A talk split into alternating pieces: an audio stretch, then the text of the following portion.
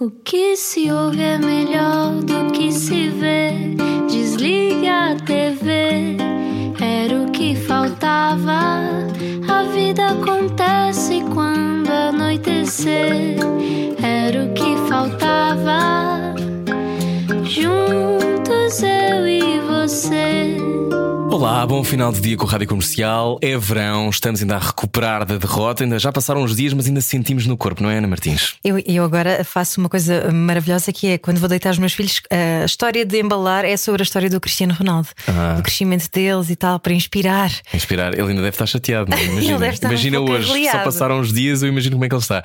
Boa quarta-feira com a Rádio Comercial, este é o Era o que Faltava. As conversas estão todas disponíveis no site da rádio. E são quase 400 Meu conversas Deus. que pode pôr em dia. Aliás, aproveita as suas férias, se estiver agora de férias, Sim. para dia as conversas do o Não que faça nada, ouça só, o que Exato. falta. Ignora a sua família, como costuma dizer o Rui. Acho muito importante ignorar a família, às vezes é necessário.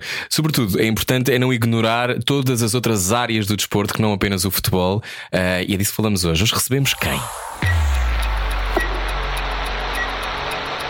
Explica-nos como se eu tivesse acordado de um coma. Este domingo o nosso coração ficou mais pequenino com o adeus ao Euro 2020, mas hoje relembramos que temos um país cheio de grandes heróis. O que é que Rosa Mota, Cristiano Ronaldo, Telmo Monteiro, Nelson Évora ou Tiago Pires têm em comum? Hum, se calhar é a teimosia. Todos são verdadeiros heróis do desporto, agora reunidos num só livro ilustrado ah, do jornalista Rui Miguel Tovar. São 50 nomes do futebol, ao surf, passando pelo atletismo, vela, judo, autor de mais de 20 almanaques desportivos. Connosco hoje, Rui Miguel Tovar. Olá, Rui. Olá, muito bom dia, está tudo bem? Está tudo bem, estamos bem, obrigado. E tu como é que estás? estás já recuperaste esta derrota ou não? Já, já, eu não sou, já não, não sei porque já, já sou, já não És sinto imune. assim muito. Não, eu, eu gosto muito da seleção, eh, até gosto mais da seleção do que do Sporting, sempre foi assim. Uhum. Eh, mas a verdade é que a seleção a jogar desta maneira, e isto já acontecia em 2016, e 2016 foi um ano glorioso porque fomos campeões europeus, mas eh, não me dá, não me dá muito gozo eh, defender um mau jogo ou, ou defender um jogo burocrático. Então, eh, quando entro para uma competição, tenho, tenho algumas eh, seleções fetiches, como a Itália, como a Holanda, e, e gosto de acompanhar o europeu, e quanto mais surpresas, melhor. Isto no europeu ou no mundial. É mais, é, sou mais pelo, pela, pela surpresa e pelo, e pelo elemento eh, fora, fora do comum. Eu também sou pela surpresa. Por exemplo, acho que não tinha ouvido ainda a expressão jogo, Jogo burocrático. Também fica nessa. O que é que é um jogo burocrático? É um jogo que, que tem muitos salamaleques, está. muitos, Sim, muito, muito é um medo jogo. de te arriscar, Sim, é isso? É tudo isso. É um jogo muito chato, previsível, eh, sem arriscar. A nossa seleção já o, tem, tem a ideia que a nossa seleção, se fosse um aluno da escola, era um aluno para 19, só que tira sempre 12. Para fugir à oral, não é? Então é uma coisa que me deixa nervoso eh, não explorar a nossa eh, todas as nossas qualidades. E temos imensas qualidades, eh, não só hu- humanas, como também eh, técnicas. Temos muitos jogadores bons, temos jogadores que jogam no mesmo clube e que, portanto, podiam funcionar melhor. E e essa, essa, essas questões não foram, não foram devidamente exploradas neste europeu e foi uma pena. A, a nação está consternada ainda, não é? Como sempre, não há nada mais aglomerador do que o futebol. o futebol já suplantou a religião há muito tempo, aliás, é uma religião para muitas pessoas. Mas conversamos contigo. Eh, antes, de, antes de partirmos para a tua história e também para conhecer melhor o livro que trazes hoje, Os Nossos Heróis do Desporto, um, o que é que tu achas? eh, o que é que explica este amor das pessoas pelo futebol e como é que se ultrapassa estes desaires? Porque há muitas pessoas que ficam verdadeiramente consternadas, a vida delas altera-se. Pois, eh, isso também nunca, nunca fui. Nunca percebeste? fui assim. Sim, nunca fui assim, felizmente. Eh, não sei se tem a ver com a educação, não sei se tem a ver com a nossa maneira de pensar. A verdade é que cresci num ambiente saudável, eh, no, no que diz respeito ao futebol. Para mim, o futebol era um espetáculo, ainda é um espetáculo. Obviamente que fico, posso ficar incomodado com uma derrota, mas é só se a derrota for injusta. Se não for injusta, eu não quero saber. E é por isso que a derrota de domingo não me deixa assim marcas nenhumas. Não, é, não foi um jogo que me tivesse deixado triste. Eh, quanto à questão, que é mais global, é mais, eh, é mais abrangente, tem a ver com, com um país que sofre muito com o futebol, sempre foi assim.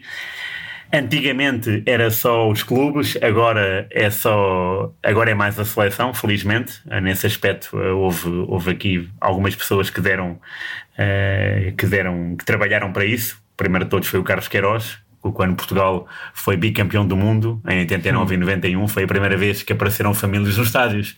Foi a primeira vez que uh, crianças estavam uh, a vibrar com, com, com, com, a seleção.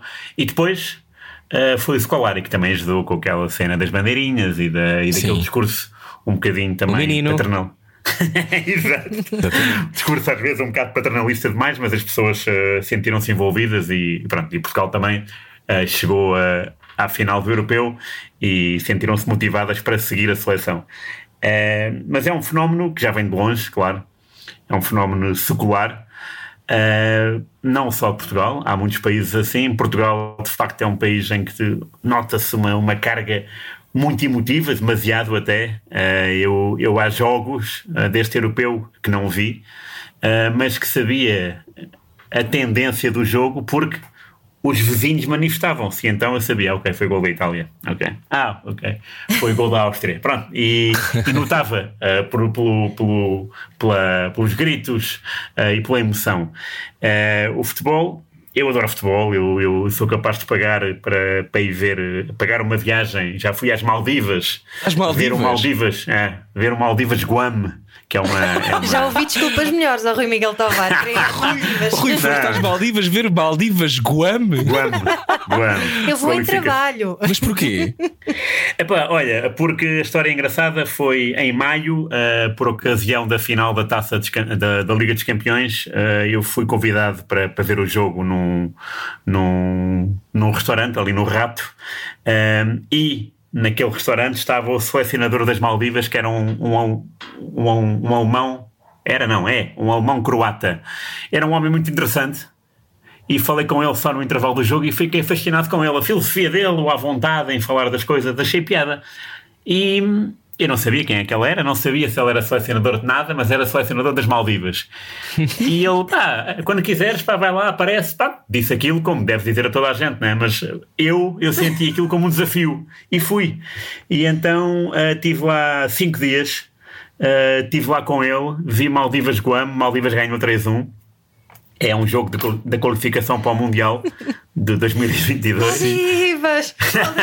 eu gosto particularmente disso porque é, eu gosto da história de estava a jantar no rato, a almoçar no rato e de repente está o selecionador das Maldivas ao meu lado, que é um alemão croata, que me diz para eu ir fazer esta viagem.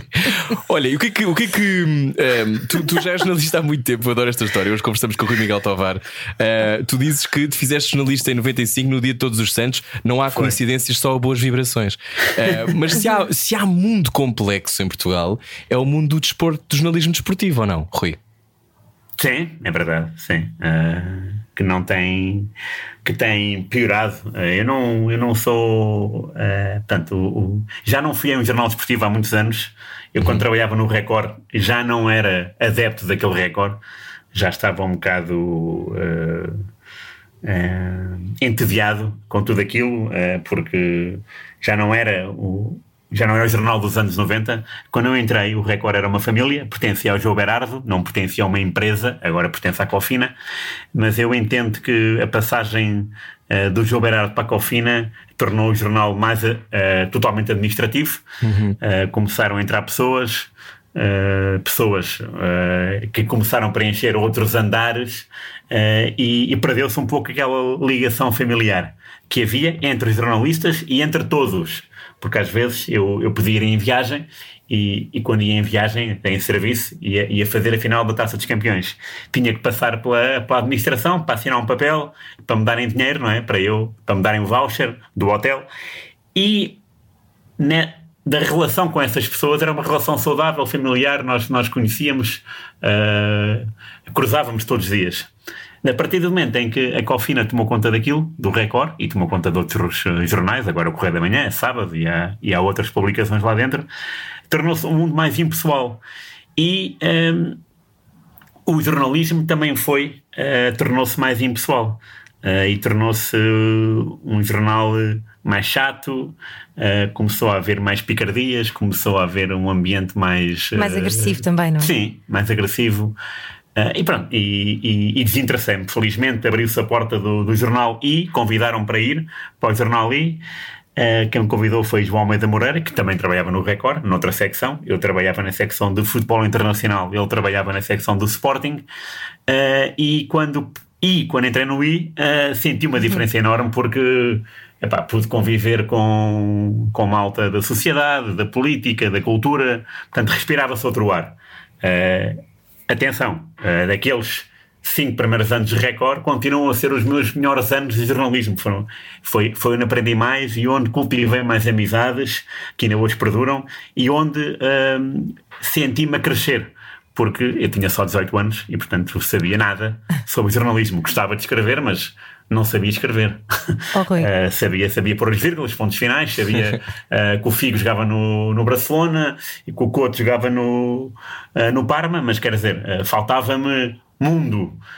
e o recorde naqueles primeiros 5 anos, de, de 95, até eu arriscaria 7 anos, de 95 a 2002, deu-me de facto o mundo, as pessoas foram todas sensacionais uh, e eu sentia-me mesmo no meio de uma família. Uh, depois perdi, perdi o, perdi o fio à meada, não sei se, se, as outras pessoas também perderam, mas a verdade é que o jornal foi se, tornar, foi se tornando mais chato. E, e no I, eu tive a hipótese de escrever de uma maneira diferente, porque aquilo que me chateia no jornalismo é, desportivo, atenção, é a escrita, é, o, é, é estarmos há, há 40 anos a falar uh, dos dragões, dos leões, da dos encarnados. Maneira, é? Do Teatro dos Sonhos, do Special One. esférico, Epá, Acho que é uma seca, tudo é uma seca. Não há, uh, parece, que não há, parece que não há vontade de mudar. Portanto, aquilo é chapa 5, não é? Portanto, o texto começa é com código, não é? marcou é um 5 gols. código. É, código, exatamente. Epá, isso já tem, quer dizer, eu, eu vejo lógica falar do, do Leão uh, no Sporting. Se, por exemplo, o Sporting foi campeão este ano, é? campeão nacional. Uh, pronto, começar um texto tipo, ok, o Leão voltou a ser o rei da selva. Pronto, eu acho, acho interessante isso, acho engraçado. Agora, os leões todas as semanas, todos os jogos, não, acho, acho inteligente. Então, então Rui Miguel Tovar, nosso convidado hoje, uh, para quem agora só ligou o rádio, se calhar não, não conhece o, o percurso do jornalista desportivo. Uh, o, o, há pouco falávamos desta coisa do, do futebol ser uma religião. Uhum. Por exemplo, não é o meu caso. Nem o da Ana. Nem o meu, de todo. Portanto, nós, eu sempre me senti um Mas bocado desfasado daquilo que era uma obsessão nacional. E ainda por cima, o Rui Miguel Tovar contribuiu para que eh, boa parte dos meus amigos saibam de cor jogos e datas, porque uh, Rui Miguel Tovar tirou licenças sem vencimento para criar os almanacs, os míticos almanacs, almanacs de vários clubes, não é? Do Benfica, do Sporting, do Sim. Porto. Explica o que isto é. Um almanac é um compêndio de jogadores e de momentos, é isso? Uh, não, é, é, mais, é mais, é mais elaborado que isso. É... Não, na boa, imagina. O primeiro almanac foi de Benfica, porque aproximava-se o centenário do Benfica em 2004 e comecei a trabalhar nisso em 99, que era passar uh, manhãs inteiras, uh, das 10 até à 1 da tarde, até às 2, no arquivo do DN, que é o arquivo mais, mais completo e mais antigo, porque o jornal começou em 1863, se não me engano. Então era compilar todos os jogos do Benfica desde 1904 de até então, todos os jogos. E todos os jogos uh, implicava. Um, implicava ir aos primórdios, que era uma coisa que ninguém tinha, pelo menos ninguém tinha, ninguém tinha um, num, num, num sistema de almanac, que é Ok, primeira época, 1904, 1905. Vamos fazer todos os jogos com todos os jogadores. E depois, no, no 1905, 1906 e por aí adiante. Uh, e pronto, e foi um, foi um trabalho que durou 4 anos a ser feito. O do Benfica foi o, foi o mais uh, foi o que, o que demorou mais, porque eu não tinha portátil, então escrevia tudo à mão e depois, quando, chegasse, quando chegava a casa, punha num computador de, de mesa. Estamos a falar de 1999, né? Portanto, eu não tinha portáteis, nem sei se havia portáteis. Com uma torre, não era? Exato, exatamente. com, com disquetes. Exato.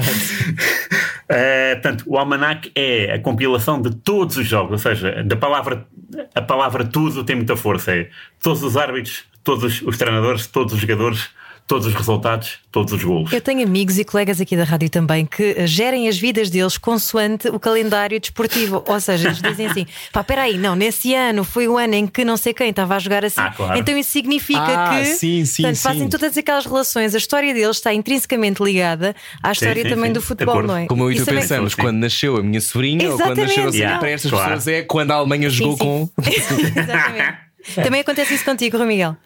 Muito, muito, porque o meu pai também me ensinou a relacionar, a relacionar os eventos, que era a melhor maneira, não era, não era amarrar, era, era, era estabelecer ligações. Uhum. Uh, e eu não aprendi isto no futebol, aprendi isto na história, de Portugal na, na escola, não é?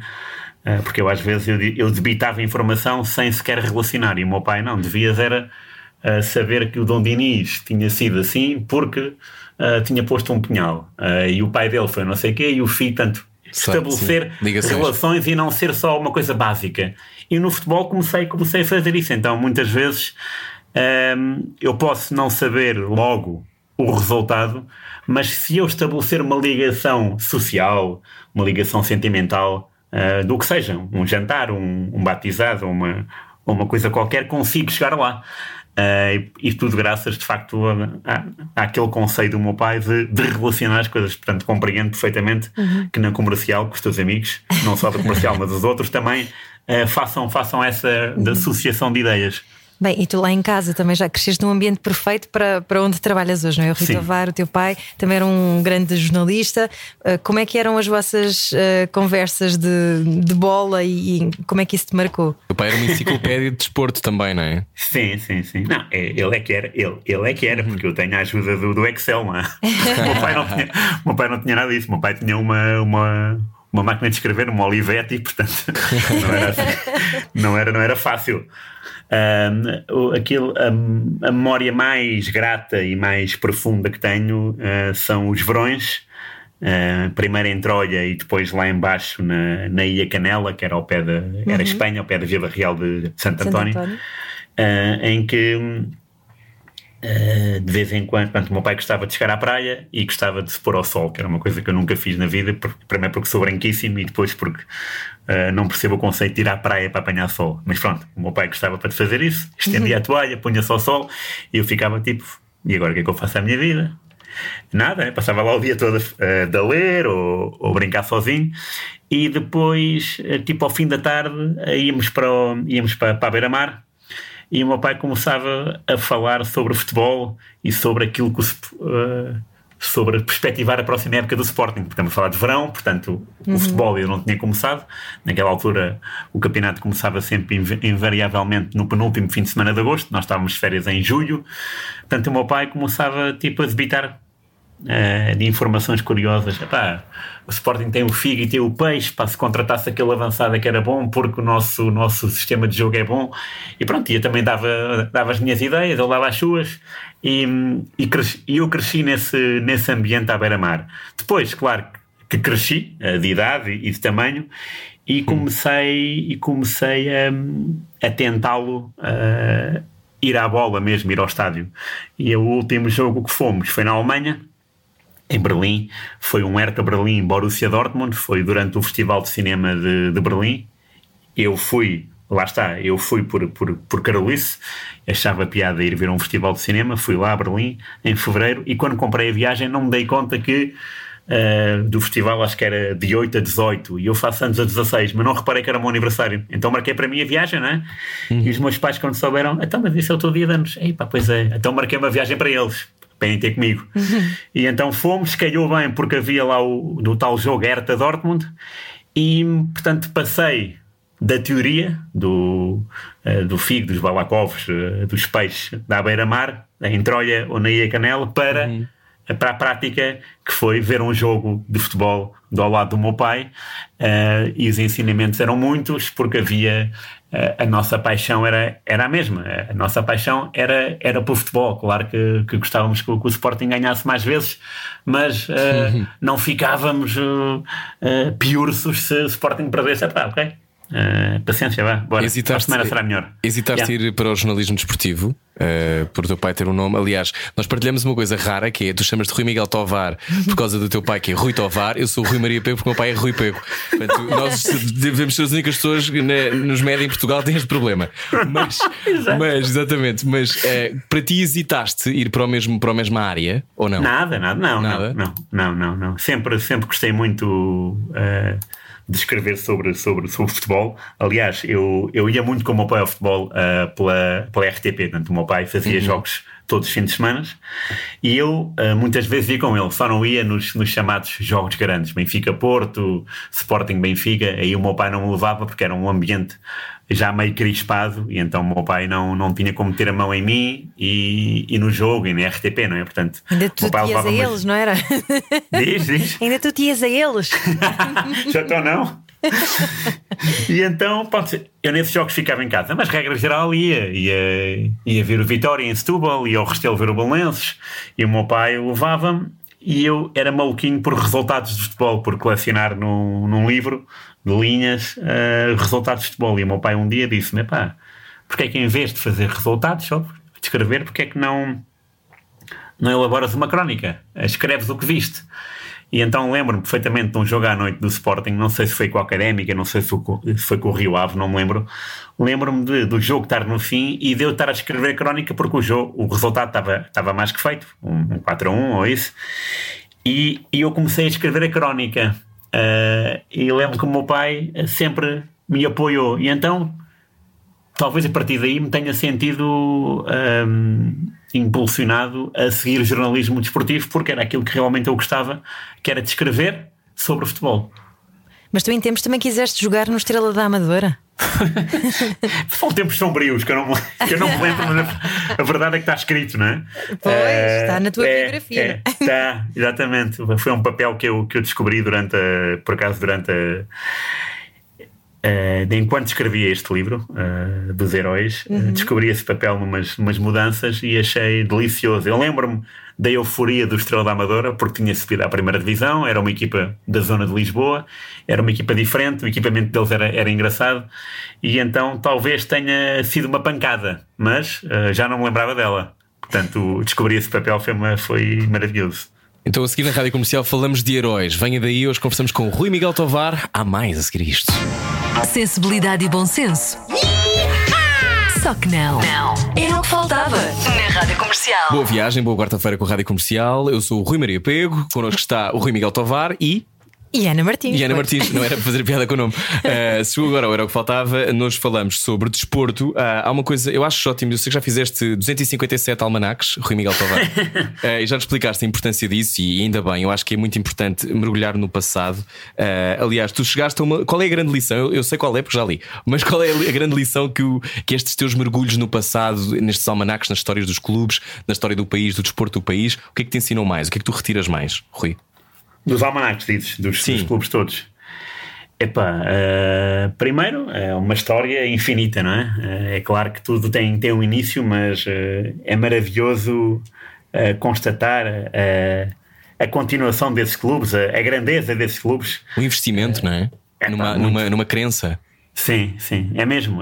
e, e, e, eu, quando comecei a escrever os almanacs, uh, comecei pelos primórdios, uh, e os clubes eram, eram, eram simples agremiações, eram, eram, tinham, tinham os seus sócios, os seus adeptos, mas de facto, à medida que o país foi, foi crescendo, os clubes também foram crescendo, e eu noto que uh, os clubes estão, às vezes, até ultrapassam o, país, o próprio país em, em, em dimensão social. Uhum. Sim, sim. Uh, há, uma, há, uma, há uma força avassaladora e isso nota-se quando.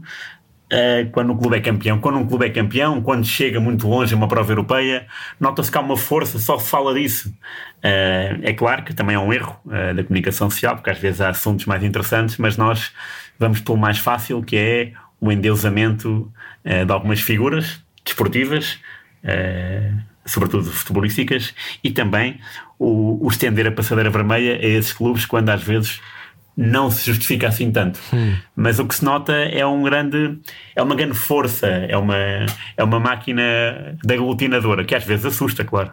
Uh, para quem vai, quem vai aos estádios nos jogos grandes e se cruza com, com adeptos mais manhosos, uh, temos tendência para desconsiderar o futebol e, e, achar que é o último dia que vamos Parece lá, que é uma, uma permissão. uh, eu acho que isso é um exercício que eu imagino que quem trabalha em desporto deve fazer muitas vezes e que para a qual deve ter com o tempo cada vez menos paciência, que é esta coisa de, uh, da, da permissão para, para a violência ou a permissão para, Sim, sim, para sim. não serem cumpridas regras nenhumas. Por exemplo, eu Claro. vi vários diretos este sábado, sábado não, desculpe, domingo, Uhum. e, e aquilo que eu via eram muitas pessoas sem máscara. E depois as pessoas também tocam. Em Espanha não tem que se usar, mas uh, de repente parece que por estás nessa, nessa lógica da multidão, que de repente há coisas básicas que não são cumpridas. Sim, Achas sim, que isso sim. é uma coisa que mudará com o tempo ou não? Não, Não. não, não, não. Tem a ver com essa coisa telúrica das pessoas poderem Claro. expressar as suas raivas Sim, e vísceras cá para fora. Tem a ver com sim, isso. Sim, sim. Aliás, o, o- a política está tá, tá de braço dado com, com, com o desporto, né? com Uhum. o futebol. Uh, Salazar aproveitou-se disso e muito bem. Uh, e, e agora, num registro diferente, mas igualmente. hum, uh, não tão limpo como isso, uh, é muito intrigante. Eu não gosto de ver políticos no, no futebol. Eu não, não acho que o Presidente da República tenha que entregar a taça de Portugal. Uh, não vejo porquê de um político estar na bancada a ver um jogo da seleção. Não, acho que não é, não é, não é motivo, não, não é uma obrigação. E então fico, fico um bocado, fico a olhar para, para estes políticos a pensar, mas porquê? Mas eu percebo porquê, não é? Porque a Visibilidade. influência, não é? Não é? É a Claro, visibilidade. claro, E se calhar obviamente. também porque eles próprios são adeptos, não é? E seguidores. É, pá, eu sei, mas, ah, mas há assuntos de Estado mais importantes para tratar, não é? Eu acho que ir a um jogo de futebol ah, durante a semana não será. Mas é engraçado é que ninguém, Apetece, ninguém levanta não essa ir, pergunta, não é? Rui. Já reparaste? Eu, aliás, o que tu estás a dizer é, mu- é muito pouco usual, que Claro. é eh, esta coisa de. Então, mas o futebol não é a coisa mais importante. não, não é. Há 17 programas em simultâneo a dizer a mesma coisa. Como é que. Ou como diria a minha mãe, mas o que é que tu ainda precisas de saber sobre futebol? Diz ela ao meu pai, claro. Mas porquê que achas que há esta, esta coisa? É por ser absolutamente transversal e universal? É por isso? Sim, não, isso tem, isso sim também. E acho que as pessoas, quer dizer, ah, muitas pessoas, digo eu, ah, podem não ter uma vida plena, podem não ter uma vida satisfatória, então refugiam-se no futebol. Já era assim nos anos ah, do Estado Novo. Aliás, há uma história muito engraçada. Engraçada, que não tem graça nenhuma, mas há uma história que é diferente, ah, contada por jogadores do Barreirense e da CUF, portanto, que jogavam no Barreiro, porque a CUF é da, é da Fabril, portanto é ali da, da zona, é da outra margem. E os jogos na altura de futebol eh, eram o escape para os adeptos gritarem contra, contra a política, contra os políticos, contra, contra tudo, não é? Porque no meio da multidão tu podes manifestar-te. Eh, ninguém, te, ninguém te pode Ninguém te apanha. ninguém te apanha, nem mais. Então, ponto, o futebol era bom, era bom para isso, né? era, um, era um escape social. Ah, em todo o país, os campos eram guardados por polícias armados, mas os polícias armados estavam de costas voltadas para o público. No Barreiro, não. No Barreiro estavam virados para o público, portanto, a intimidação era, era muito maior. Havia um, um grau de intimidação ah, muito superior. Porquê? Porque o pessoal do Barreiro não, não dava a bébias, não é? Era um pessoal bastante arisco, mais arisco do que, do que no resto do país. Aliás, as equipas de Lisboa sentiam um- um- uma pressão imensa em jogar lá, tanto Sporting como Benfica, por serem os grandes de Portugal, eh, quando atravessavam, não o ponto porque ainda não existia, mas quando, quando, quando iam para outra margem, eh, sentiam-se realmente ameaçados, porque, porque o clima era, era diferente. Ahm, isto tudo para dizer que, de facto, o futebol é catalisador de muita coisa. É catalisador de muitas eh, desgraças. As pessoas podem levar na cabeça durante a semana, mas sabem que no domingo podem manifestar-se e podem extravasar, Extravasar, a sua. uhum. Mas também, claro, há pessoas que gostam de futebol e se calhar a maioria das pessoas gosta de futebol, gosta de ir ao estádio. Eu gosto muito de ir ao estádio, eu adoro ah, planear um jogo. ah, ver um calendário, comprar o bilhete, a viagem de metro, de autocarro, de avião, que seja. Ah, gosto muito disso e gosto de, de ir-me aproximando. ah, Partilhar, Da não pé, é? Eu acho que também teve com, com Quase um partilha, ritual. não é? É, eu, eu, sério, é das coisas que mais. eh, aquilo que mais gosto de fazer é, é escrever. Adoro escrever e não troco um jogo na televisão pela escrita. Ou seja, prefiro estar a escrever do que estar a ver um jogo para televisão. Para mim, ver um jogo tem que ser ao vivo. Eh, Na televisão não, não sou fã. Deixei de ser fã. Eh, via, via muitos jogos com o meu pai. A partir do momento em que ele morreu, senti. afastei-me da, da televisão. Não é, não é uma coisa que faça Faço, fiz agora no, neste europeu por Portugal porque tinha que escrever crónicas para um jornal do Luxemburgo e então fazia, fazia crónicas, mas de resto uh, podiam passar ao lado este europeu porque não, não cultivo essa necessidade de ver futebol na televisão. Gosto de ver ao vivo, uh, por exemplo. Quero ir ver a Munique na sexta-feira, portanto, depois da manhã, o Bélgica-Itália, podia ser Portugal-Itália, mas não é, Bélgica-Itália, e já estou tipo eh, nervoso no bom sentido de apanhar o avião, de chegar a Munique, de fazer o teste em Munique, o teste da Covid, de entrar no estádio. Uhum. Uh, portanto, já estou já já a pensar nisso como um momento grandioso e mesmo que o jogo seja mau, e às vezes pode ser, porque lá está, uh, tanto belgas e italianos podem jogar de forma burocrática. Uh, a verdade é que vai ser sempre uma viagem, vai ser sempre um jogo e vai ser sempre um prazer, porque estou ali a ver futebol e estou a ver futebol com muita gente à minha volta e, portanto, vai ser uma, uma alegria. Porque o futebol não é só aquilo que se passa no relevado, também é, uhum. é toda a emoção, é os cânticos, uh, sei lá, são, são coisas uh, que acontecem uh, durante, durante toda uma viagem. Portanto, Mas, não. Diz. Não, desculpa. Conclui. Não, é, ia só rematar que, o futebol não é só. Eu não sou resultadista, nem, nem, nem quero que ganhe sempre a mesma equipa. Por mim, epá, é pá, que deem espetáculo e se for, se for, se for um 0-0 bem jogado ou se for um 5-5 uh, emotivo, tudo bem, eu, eu, eu assino por baixo. Uhum. Mas estavas a falar outra vez do jogo burocrático, que ficámos com essa expressão desde o início da tua, da tua conversa, Rui Miguel Tavares. Agora foi propósito. Ok, e disseste também há pouco que uh, Portugal é tipo o aluno que podia ter 19, mas tem sempre só 12 sim. para poder uh, passar sim, sim, a, oral, não é? Um, é verdade. Sim. Ainda assim, nós já tivemos momentos muito bons e na final do Euro 2016 tu estavas, fotografaste na baliza onde o Éder marcou o gol da vitória. Como é que Uau! E, e, como é que ia chegar a, a, esse ponto, não é? Porque já, afinal nós conseguimos ser 19 valores. Sim, é, sim isso é verdade. É, é, disseste bem, conseguimos ser 19 valores, mas não jogámos uh, 19 valores. Mas isso, lá está. Uh, muitas vezes o que interessa é, é chegar lá e não a forma como, como chegamos, não é? Uh, o jogo não foi nada de especial uh, da final. O Rui Patrício, que é o guarda-redes, fez uma exibição maravilhosa, defendeu três bolas do avançado francês, que era o Griezmann. Uhum. É por causa do minuto. yoga, que ele faz yoga e meditação. Deve ter sido. E uma das defesas uh, até tem uma estátua à entrada de, de, da terra dele, Marrados. Uau! sim, tem uma estátua muito. é muito bonita a estátua. E, e personifica de facto a, a, beleza da defesa. e no último minuto, a França, ainda para, para, apimentar, para, para apimentar as coisas, atirou uma bola ao poste. Portanto, foi mesmo no último instante uma bola oposta da França. Portanto, uhum. Prolongamento, e aí, no prolongamento, Portugal, de facto, uh, mostrou finalmente querer e personalidade. E foi bonito ver como, sem o Ronaldo, capitão, que se lesionou muito cedo e teve que ser substituído pelo Genial Quaresma, uh, foi engraçado ver como é que um suplente, um interno suplente chamado Éder, conseguiu ser o herói, uh, conseguiu ser o autor do gol mais importante sempre de Portugal. Justiça poética, não é? Mesmo, mesmo. Até porque o Éder tem, um, tem, um, tem uma vida uh, impressionante. Uh, ele é órfão, portanto, vive, passou sempre a infância em, em orfanato.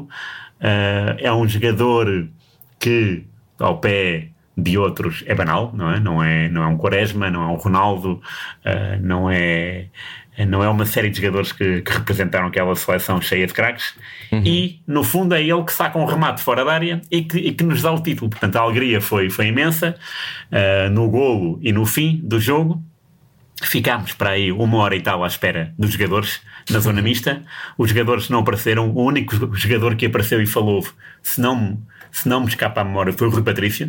Uh, pronto, falou uh, e, entrou, e desapareceu. Uh, entrou para o autocarro. Depois uh, chegaram todos os jogadores de Portugal a cantar o hino, não nacional, mas o hino de Portugal desse europeu, uh, que era aquele pouco importa se jogamos ou não, o que interessa é, é, é ganhar, não é? E, mas estavam todos uh, a dançar, a dançar e amontoados uns nos outros. Portanto, passaram pela zona mista como quem não quer a coisa. Portanto, nós não tivemos direito à zona mista, os jornalistas. Eu não estava lá para isso, eu estava lá só para ver o espetáculo. E, e fiquei agradado, mas houve lá pessoal que, epá, e agora? Não temos, não temos reportagem. E no meio deste, epá, e agora o que é que a gente faz? Dá um, dá um jornalista que diz: não há seguranças no estádio, podemos entrar no relevado. Bem. Rock and Nós ficámos tipo, bem, eu, eu falo por mim, só posso falar por mim. Fiquei tipo eh, petrificado a olhar para, para essa pessoa. Fomos num passo, eh, num passo rápido. eh, saímos da, da zona mista e de repente entramos no estádio. E de facto não estava ninguém no estádio. Uh, ninguém. Nas bancadas, claro, já, já tinha passado mais de duas horas, mas ninguém lá. No relvado estava tudo cheio de confetes. e então, pá, aquilo foi. Primeiro foi uma delícia, mas nós entramos pela baliza uh, da onde não foi o golo. Portanto, nós. nós uh, Atravessaram o estádio até lá. Não, não, primeiro tirámos fotografias, epá, giro e tal, bora lá fazer tipo como se fosse uma formação de futebol, tirar fotos aqui e aqui. Pá, de repente, na outra baliza, na baliza do Éder, vemos uma bola de futebol. Bem, tudo a correr para lá, tudo a rematar, tudo a marcar penaltis, alguns imaginários, outros com a bola, tudo a dançar, tudo com os portáteis pelo ar, casaco pelo ar. E, e foram, pá, não sei, não sei se foram 5 minutos, foram 2, foram 10. Sei que foi mágico e que de repente aparecem dois seguranças, dois gajos muito fortes, pá, com um vozeirão eh, pá, inacreditável, de expulsarem-nos lá. Pronto, e nós, obviamente, de obedecemos.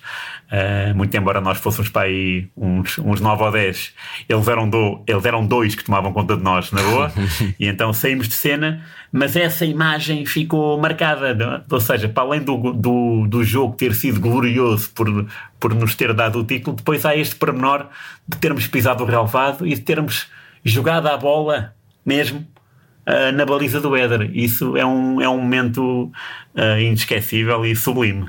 Aquela coisa que tem a ver com o vosso verdadeiro, verdadeiro amor e paixão por aquilo tudo, não é? Nem De repente- mais. De repente é a consumação do sonho. É lindo, É é mesmo. lindo morrer. A seguir que temos a conversar com o Rui Miguel Tovar na Rádio Comercial. Venha daí, vamos falar sobre os nossos heróis do desporto. Há muita gente para conhecer para além do futebol e, se, e conhece a maior parte deles. Portanto, já falamos mais a seguir a isto. Saia da sua cabeça. A vida é agora. Era o que faltava.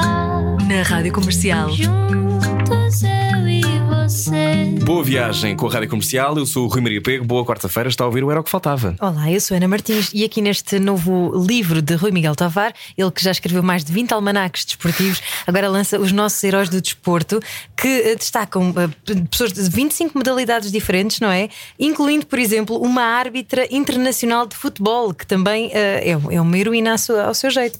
Claro, Miguel, como é que a descobriste e, e porquê que escolheste estas 50 figuras do, do Estiveste a desporto nacional? vasculhar e a vasculhar. Quanto tempo é que demorou a preparação disto? Porque eu primeiro fiquei a saber isto, não sei. Portugal participa nos Jogos Olímpicos desde 1912, já conquistou 24 medalhas, quatro delas de ouro. Mas descobrir as protagonistas todas, alguns são muito reconhecíveis, outros infelizmente não. Uh, Uhum. dá também deve dar uma certa, uma certa depressãozinha ao mesmo tempo a descobrir isso, não é? Porque há pessoas extraordinárias que nunca tiveram, se calhar, esse aplauso ou Ah, aplauso que sim. mereciam. sim, sim, sim. Há muita gente, demais até, não é? É um problema. Ah, mas isso é um problema, é um problema, que, é um problema, é um problema cíclico ah, e universal.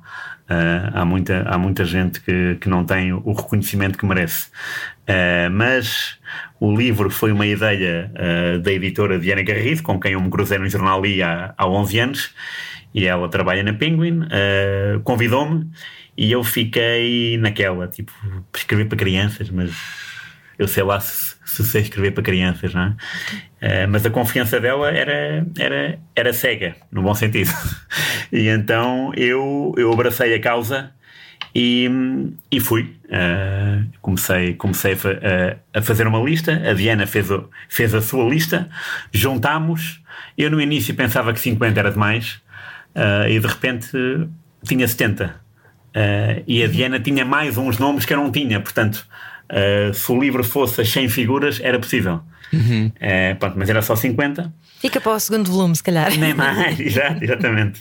É que são histórias muito inspiradoras, não é? José Mourinho, Vanessa Fernandes. Tisha Penicheiro, Ti- Tiago Pires, Telma Monteiro, Bicoel, Naide Gomes, Miguel Oliveira, são, é- são tantos os E ao mesmo tempo, Marcelino Sambé, Michel Brito, também o Figo, uh, também falas, por exemplo, do Diogo Ganchin, que não é tão Exato. reconhecível, mas que é extraordinário. Uh, aliás, há muitas pessoas aqui, e eu acho que isso é uma das partes melhores. Aliás, a Ana contava, Ana Catarina, conta, conta às pessoas, conta às pessoas que estão a ouvir. Conta às O que é pessoas. fazes antes de dormir? Ah, sim, não, isto foi agora, desde, desde o Desde o europeu, livro. comecei a contar a história de- do Cristiano Ronaldo, não é? Enquanto criança, que depois veio para o continente, sozinho, pequenino. exatamente, E exatamente. o meu filho diz-me sempre: Não, mas agora diz lá a sério. E eu, a sério, filho. E ele era sempre o primeiro a chegar aos treinos e o último a sair. E os meninos gozavam com ele na escola porque ele tinha um sotaque diferente Uhum. da Madeira.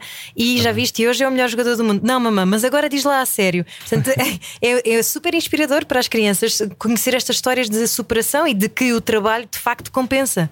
Claro, e, e já agora vou só acrescentar uma coisa no, no Cristiano Ronaldo. eh, não, só os não só os colegas de turma uh, troçavam do sotaque, mas também houve uma professora que troçou do, do, do sotaque dele, o que motivou um- uma resposta eh, mais energética do, do próprio Cristiano. E isso foi na véspera da primeira visita do Cristiano à Madeira desde que ele tinha saído lá. Então a família toda estava em polvorosa, já, tinham, já se tinham feito cartazes de bem-vindo filho, eh, bem-vindo irmão, portanto, feito pela mãe, feito pelo- pelas irmãs, e de repente houve, esse, houve essa aula uh, caótica, em que a professora uh, fez troça, ele reagiu mal, uh, e o Aurélio Pereira, que, era, que foi a, pessoa que, que, que depositou toda a confiança na, na, no futebol do Ronaldo e que trouxe da Madeira para, para Lisboa, uh, o Aurélio Pereira uh, castigou o Ronaldo. Portanto, não, não se podia responder assim à professora, uh, e o Ronaldo ficou em Lisboa, portanto, não pôde, não pôde ir para a Madeira. Na primeira hipótese que ele tinha. Ele- E, Isto com uns 12, 12 ou 13 anos. é? Sim, sim. E a Dolores compreendeu perfeitamente. Portanto, a Dolores também con- confiava plenamente no, no senhor Aurélio Pereira, que é o senhor formação, é o senhor futebol do Sporting. E, e, e a visita eh, ficou, ficou adiada. Portanto, isto para dizer que o Ronaldo sofreu, sofreu bastante, eh, sim. eh, e outros também sofreram, eh, sobretudo porque tem a ver para mim eh, com dois fatores e ambos são geográficos. Primeiro, Portugal é um país pequeno, portanto, de, de dimensão. Portanto, quanto mais heróis, mais espantado fico, porque não temos assim tantas condições para, para ter um Carlos Lopes, para ter uma Rosa Mota, para ter eh, um Ronaldo, um Figo, um Eusébio. E depois tem a ver também com eh, somos um país somos um país pequeno e depois há certas vilas e cidades que não lembram ninguém. O Carlos Lopes é de Vila de Moinhos, que é ali de Viseu. Epá, uh, um homem que bate o recorde da maratona em plenos Jogos Olímpicos e ganha um ouro, ser de Vila de Moinhos, para mim, tem uma 37 anos, importância. não é? Diz? Com 37 anos, ou não? Exatamente, 37 anos. Sim, Imagina, sim, sim. 37 anos, estou incrível, muito não é? cansado e tenho Tudo 32. isto, nem mais. Nem- Tudo isto é incrível.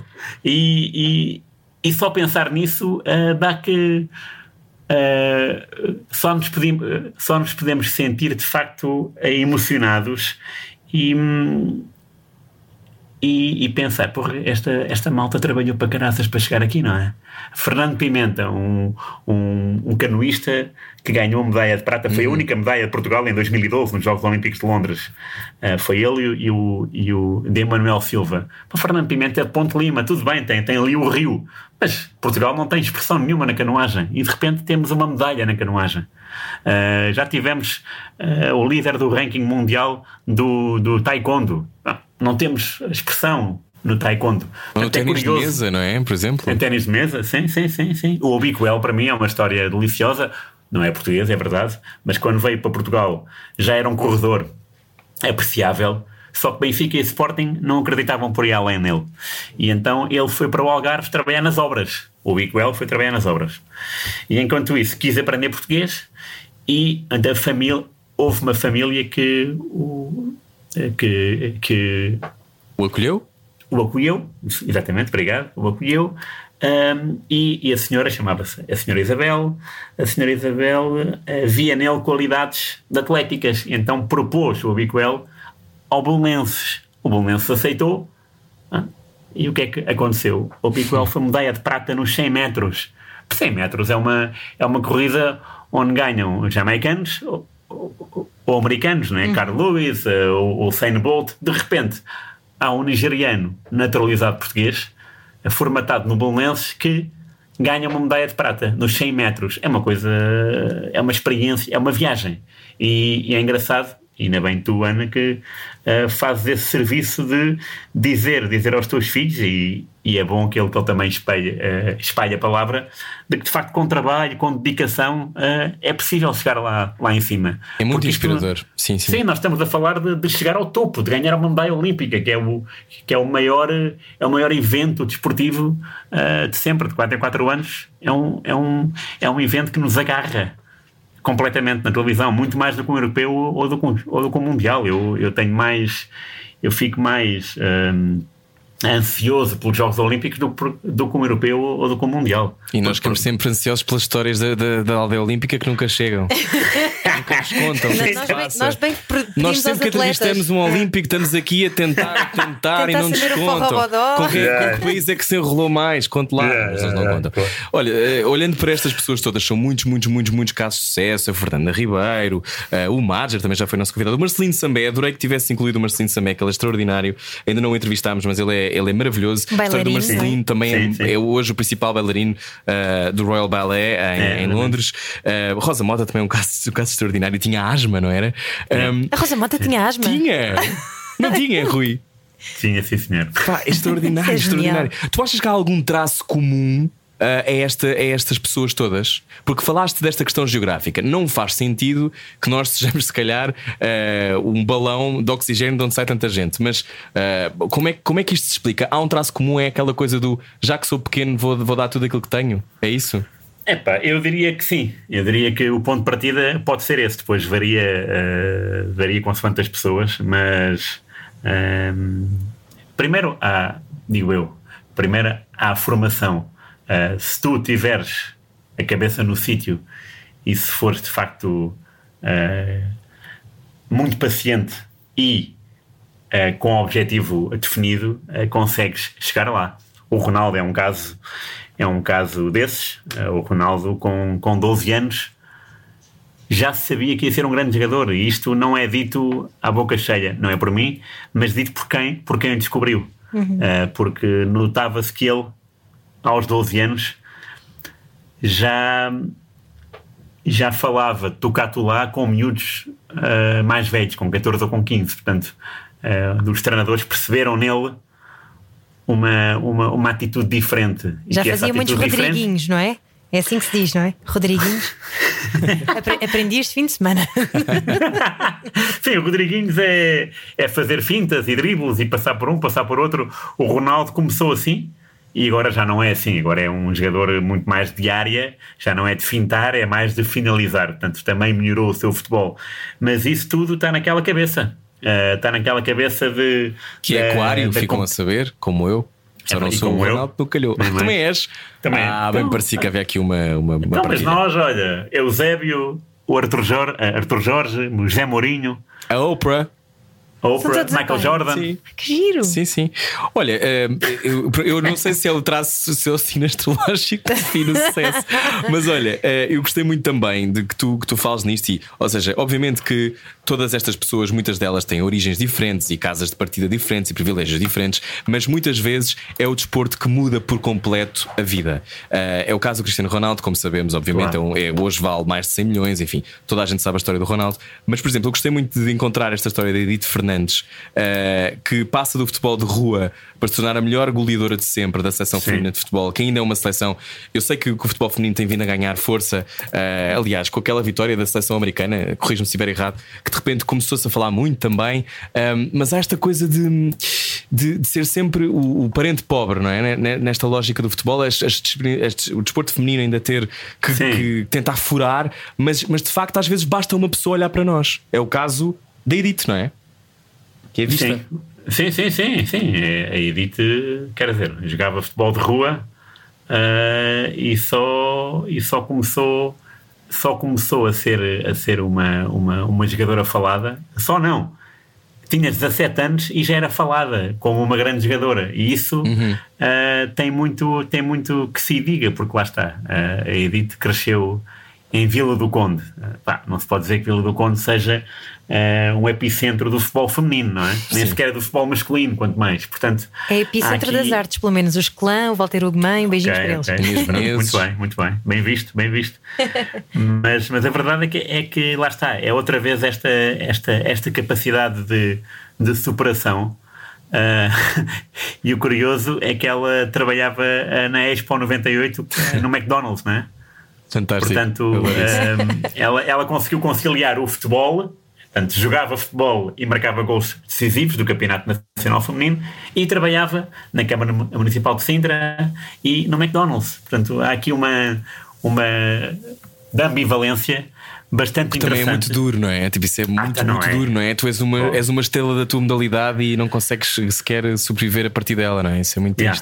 Sim, sim, sim. E, uhum. e, e, em muitos desportos é assim. Eu posso, por exemplo, posso dizer que uh, na, tal, na tal medalha olímpica de 2012, a única de Portugal que foi na canoagem, em Londres, uhum. uh, o prémio de vitória, uh, o prémio da medalha, era 25 mil euros. Como foi K2, que são dois canoístas na mesma, na mesma canoa, dividiram o prémio. 12.500. O que é que é 12.500 euros? Para nós é muito, mas para o desporto, não é? Não, e para o esforço de não sei quantos anos, não é? Nem é o, mais. É o grande, é o grande prémio, não é? Se Nem mais. Nem pois, mais. Claro, claro que sim. Mas isso, isto percebe-se como é que o futebol de facto consegue ser uma atividade uh, injusta ao pé dos outros. É muito, é muito mais bem paga do que qualquer claro. outra. Uh, isso faz-nos pensar que os medalhados olímpicos, sejam os dos anos 40 como, como os de agora, não foram devidamente compensados. Eh, recompensados. É? Claro. Sim. Rui, estamos a fechar a nossa conversa. Para fechar, qual é o herói que nós temos mesmo conhecer e que não conhecemos? Desta Olha, tua eu... lista de 50, ou quer dizer, ou uma que tenhas aí suplente?